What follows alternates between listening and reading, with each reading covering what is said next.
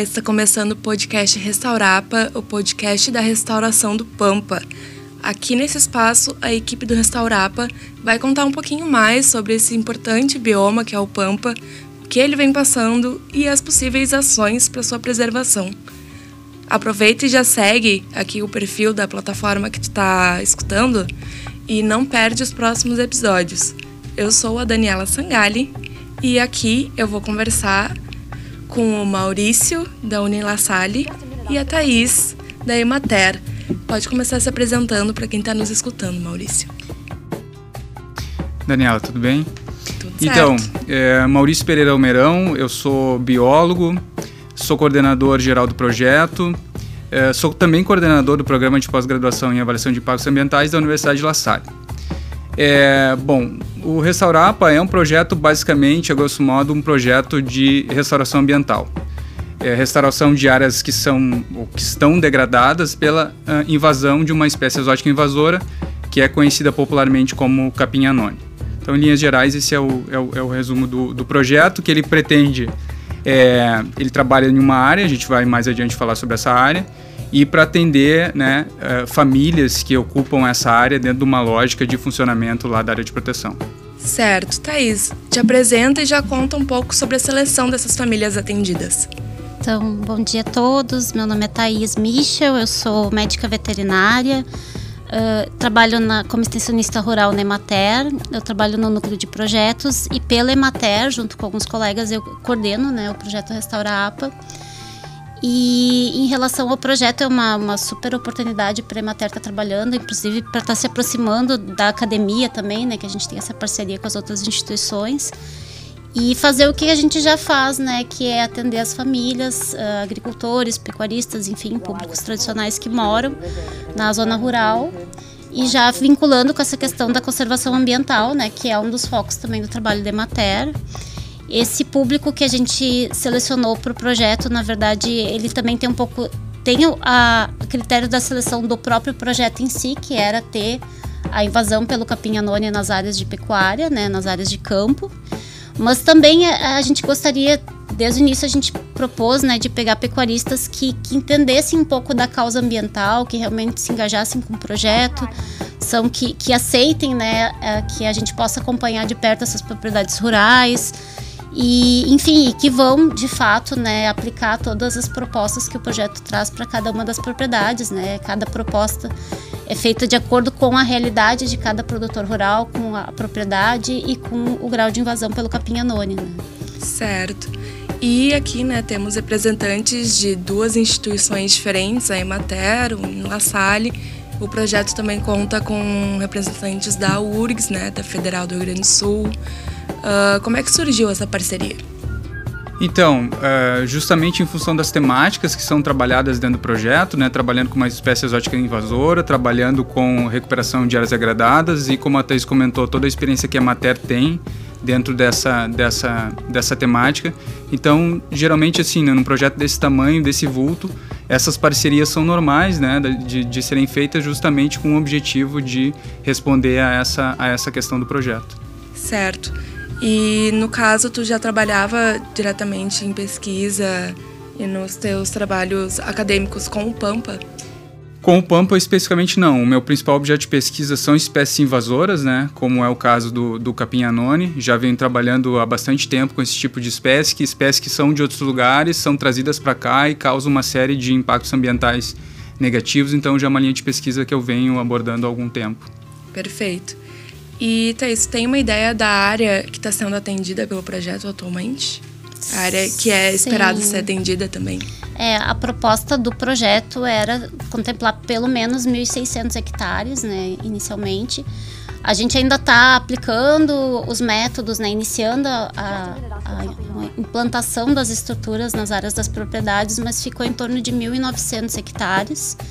E sendo que 100 desses hectares a gente vai trabalhar com áreas de domínio, né, que são os corredores, que também são áreas onde o capim-anone ele, ele acaba se propagando pela movimentação dos carros, enfim, né, é uma área de dispersão que a gente fala, né.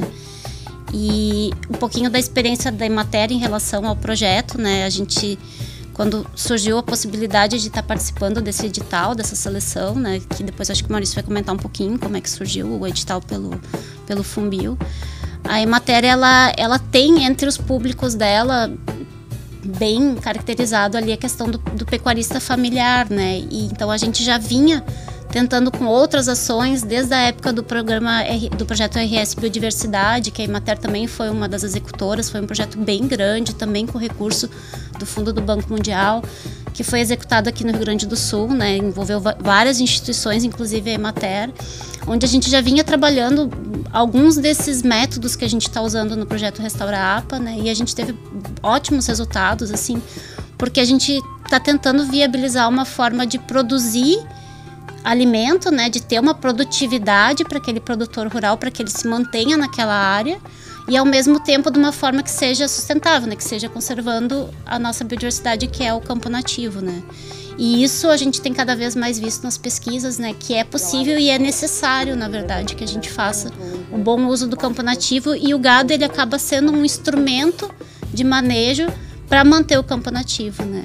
A gente vê que os nossos agricultores eles sofrem uma pressão muito grande para substituir essas áreas de campo por áreas de lavoura, para áreas de plantio florestal.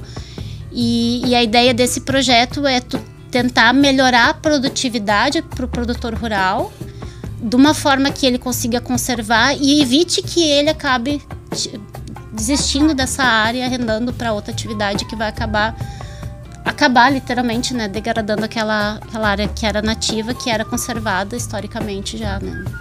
Sim. E falando da parte da seleção do projeto, do edital, como foi?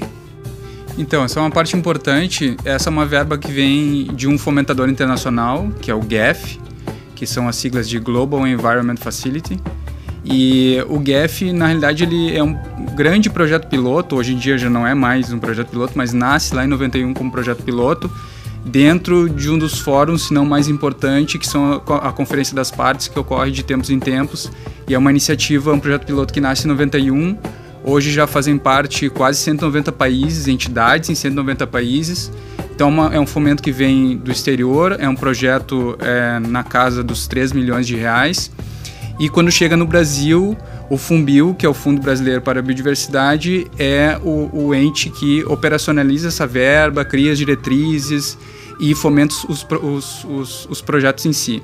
Uh, aqui no Brasil já são projetos fomentados em diferentes biomas. Só no Pampa, aqui, não é o nosso único projeto, tem mais outros dois projetos. Um projeto da Save Brasil, que também é na APA do Ibirapuitã, e, uma, e um outro projeto numa área de proteção bem importante aqui no Grande Sul, que também fica na, na, na fronteira, que é o Espinilho, que é liderado por uma professora da Federal de Santa Maria. Uh, e então é o, é o Fumbil que gerencia toda essa verba, esse projeto que está sendo, uh, uh, que nós somos contemplados. Né? Perfeito. E falando sobre as atividades, a região onde vai ser, onde está sendo né, já realizado o projeto, uh, qual é essa região e até quando as atividades estão previstas? Então, a APA do Ibirapuitã é uma, é, uma, é uma área de proteção federal que fica na fronteira com o Uruguai. É, é uma, uma APA com uma área bem considerável, assim. Os números variam, mas vai lá, 320 mil uh, uh, hectares, é, que engloba quatro diferentes municípios, como eu disse, na fronteira do Uruguai. É uma, é uma área de proteção de uso sustentável, ou seja, a gente tem ocupação humana, né? misturado com elementos de conservação de remanescentes importantes é, de formação campestre, né, já que a gente está no Pampa. É, e então essa é a região de desenvolvimento do, do, do projeto, né? Perfeito. E o Pampa em si, digamos que temos alguém que não é da área, que está nos escutando. Uh, como definir o que é o Pampa, que é o, a área onde o projeto atua? Uh, eu posso responder só para complementar a pergunta claro. aquela anterior que tu tinha perguntado em relação às atividades, né? Que eu acho que a gente também falar um pouquinho mais do projeto, que é um projeto de 30 meses, né? A gente iniciou ele em dezembro de 2020, as ações. A gente teve a dificuldade toda da pandemia, né? Então a gente também atrasou um pouco as atividades. Enfim, ainda está correndo atrás para atualizar o cronograma, mas está tá acontecendo, né? e ele a previsão é que ele finalize em, em abril de 2023, né? Então é, é, um projeto diferenciado mesmo, né? Porque ele além de pegar uma área, uma extensão muito grande para aplicação de técnicas que até então eram feitas pela pesquisa em áreas menores, tem esse viés produtivista da questão do produtor rural, não é uma área só de pesquisa, né? É uma área que precisa render uma trazer uma renda para esse proprietário da área. E a gente tem que testar algumas técnicas também que a gente sabe muito pouco. Né, eu acho que isso a gente pode também depois falar um pouquinho, né? Que é a questão das sementes, enfim, que é uma, uma novidade que a gente vai estar trazendo para esse projeto também. E, e, em relação, acho que às ações do projeto, eu não sei se, se é, cabe nesse momento a gente falar um pouquinho sobre como é que a gente vai estar atuando, né, dentro das propriedades e tudo. Com certeza, é. com certeza, contar tudo tá, nesse é momento. Então, uh, todo o, o, viés do projeto é o controle do Danone, né? A gente sabe que erradicar é uma coisa que está muito distante, né? Então a gente trabalha com métodos que vão tentar diminuir. E o interessante desses métodos é que eles, para conseguir diminuir, eles precisam que o campo nativo se recupere, né? Então é uma coisa que concilia dois interesses importantes. E daí existem métodos que a gente já vem trabalhando, a Emater, a academia também, que seriam trabalhar com uh, o número correto de animais para a capacidade que aquele o campo tem. A gente tem mania, os produtores às vezes acham que uma grande quantidade de, de, de, de gado em cima do campo é rendimento, mas na verdade não, né? Porque tu acaba degradando aquele campo, tem menos alimento e é pior. Então, desde corrigir a quantidade de animais de acordo com uma lotação correta para cada área, até fazer uma, um, a gente chama de pastoreio rotativo, né, que são subdivisões das áreas para fazer um aproveitamento melhor daquelas áreas. E daí no pastoreio rotativo tu trabalha também com o descanso da área, né? Tu não deixa o gado o tempo inteiro em cima da área. E quando tu faz isso, tu consegue que o campo nativo depois de ser pastejado ele se recupere. E competitivamente ali entre o campo nativo e o anone, se tu deixar os dois na mesma altura e der o tempo que o campo nativo precisa, ele acaba vindo mais rápido e acaba so se sobrepondo ao anone. Então, é um dado que é, não vai fazer o controle do anone, mas já vai ajudar a cada vez mais ir diminuindo né, as manchas que a gente fala que tem do, de invasão. Né? E um dos métodos que a gente está trabalhando bastante nesse projeto, que é um método que é uh, elaborado pela Embrapa, né? Que até ele é meio tenso assim para falar, porque a gente acaba trabalhando com um insumo químico, né? A gente fala de um projeto de conservação e a gente no fim tem que usar um, um herbicida químico para trabalhar com a noni, que, que realmente é uma planta que tem uma capacidade de, de, sobrevivência muito grande, né? Então existe esse que é o método uh, mirapasto, onde a gente vai trabalhar com uh, máquinas, né, que a gente chama de roçadeiras químicas, que vão aplicar uh, um defensivo químico só nas, nas, nas, plantas de anone. E esse seria, juntando esse com os outros métodos que a gente está trabalhando, seria uma das únicas formas hoje que se sabe que se tem uma resposta melhor para o controle da anone, né? E o projeto ele vem traz como, né? Ele estrutura toda a propriedade rural para conseguir fazer isso, desde a compra das roçadeiras, desde a compra uh, das cercas, né, o próprio insumo químico, né, isso tudo foi o projeto que trouxe com o apoio da Emater nesse subsídio do, com o produtor rural, né, fazendo visitas, indo direto, acompanhando o produtor, né, no dia a dia dele, para tentar melhorar esse manejo, né, para tentar aplicar essas técnicas e fundamentalmente com todo o monitoramento feito pela pesquisa, né, que a daí a La e a URGS vem fazendo, que é para a gente ter esse, de fato esses resultados e poder publicar isso, gerar pesquisa em cima disso, né, gerar informação. Então é um projeto bem diferenciado nesse ponto, né. E em relação ao Pampa, é um bioma bem recente, né? Ele é de 2004, eu acho que ele foi reconhecido, um dos últimos biomas que foi reconhecidos no Brasil. No Brasil, no, no Brasil ele só tem no Rio Grande do Sul, né? E ele se estende ainda para o Uruguai e para a Argentina, que nesse ponto do manejo, do controle da noni, já estão mais avançados que a gente. Uh, principalmente com uma das técnicas que é uma novidade que o projeto está trazendo, né, que antes era feito muito na pesquisa em pequena escala, que é a produção de semente nativa de campo. Nativo, semente de campo nativo. Que é, a gente tem uma área de, de quatro propriedades, com, somam 10 hectares, onde a gente vai produzir semente de campo nativo, porque hoje a gente não tem acesso a essas sementes no mercado. diferente das sementes exóticas que a gente compra a qualquer hora, né? A de campo nativo não tem. E é, seria essa a forma que a gente enxerga para essas áreas onde tu tinha, onde tu usou o defensivo químico, que tu tinha uma área muito grande dominada pelo anone. Tu, tu não, o campo nativo sozinho não vai conseguir dar conta de se recuperar. Então a gente tem que entrar com essa questão da semente, né? Então esse também é um diferencial desse projeto, assim, que ele tem esse, essa proposta de pesquisa mas já aplicando dentro de uma propriedade rural, né? E essa questão das sementes que a gente acha que como no Cerrado já tem as redes de sementes, na Amazônia já tem, pode ser futuramente até um nicho de mercado para os produtores rurais, a produção e a comercialização Ele é um sementes. projeto então que ele é muito amplo, né? Porque ele lida diretamente com a produção, a questão do produtor que precisa ter a sua renda, mas também visando uma preservação e restauração no futuro, gerando conhecimento para que isso se expanda.